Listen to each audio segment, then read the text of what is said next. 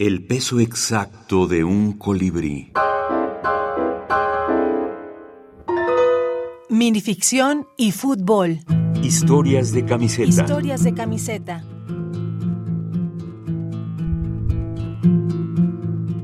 Alejandro Espinosa Gaona. Pumas UNAM. Minuto 15. Goya. Galopó el corazón debajo del puño de su camisa azul. El puño que es a su vez un puma áureo en el pecho del estudiante de letras. Poeta, futbolista y universitario. El estadio, un sombrero de charro con gente tostada por un rabioso Huitzilopochtli, no se calla. El dorado número 17 en los dorsales, el dedo de libre pensador para pedir la pelota. Yo lo cobro. Lo cobra toda la Facultad de Filosofía y Letras y el Instituto de Investigaciones Filológicas.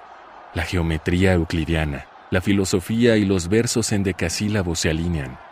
Toda la izquierda mexicana en ese pie zurdo, como ala de colibrí azul. A punto de cobrar en la final del torneo mexicano de clausura frente a los amarillos, los de la televisora, los fraudes electorales, la alienación, la corrupción. Contra todo eso, la parábola perfecta que por un momento le roba a los que robaron. Vuela el balón como un ave bicéfala que flota sobre los Andes hasta posarse en un opal de corazones sangrantes. Gol por la literatura. Historias de camiseta. Microrrelatos con pasión. Esteban Dublín, compilador. Micrópolis, Lima, Perú, 2018.